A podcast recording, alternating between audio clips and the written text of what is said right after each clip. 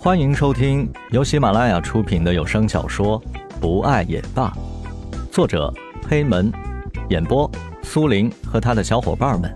欢迎收藏订阅。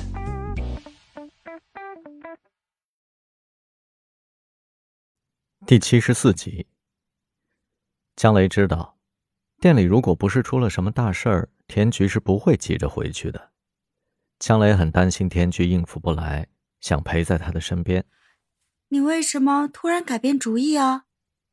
买票的人很多，田菊和江雷在排队。嘿，你说啊，到底为什么突然改变主意，让我一个人走？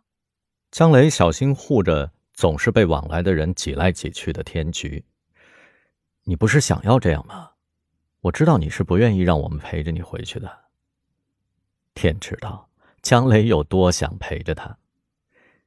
田菊还是不信。眼睛直勾勾的瞪着江雷，没有了吗？我觉得应该不会这么简单吧。我说的是真心话。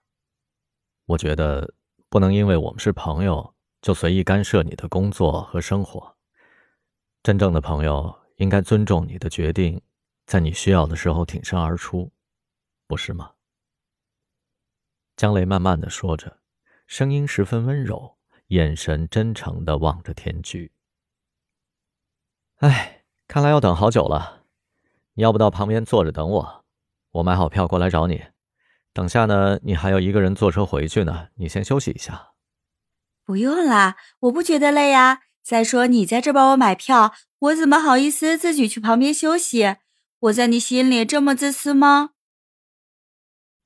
田菊不想离开，想到自己一会儿就要先走了，他恨不得抓紧每分每秒的。看着眼前这个人，不多时，两个人买到了票，蓝雨、石龙也赶到了站台。你自己一个人回去要小心啊，知道吗？江雷一句话都没说，他帮着田菊把行李放好，然后把自己刚买的杂志还有小零食塞给了田菊。田菊看着江雷好像不是很开心，便安慰道。没事的呀，你们反正再过几天也就回来了，我们到时候再去不就好了嘛？一直愁眉苦脸的样子，真是一点都不好看。哎，没事儿，我就是有点过意不去，毕竟，毕竟是我硬拉着你出来的。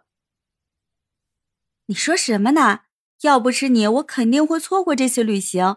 店里的事情就像是对我的一次历练，我会坚持下去的。不会轻易放弃的。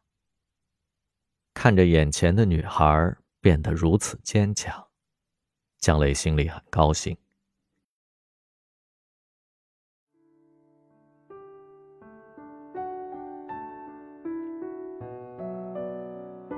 本集播讲完毕，感谢您的收听，我们下集再见。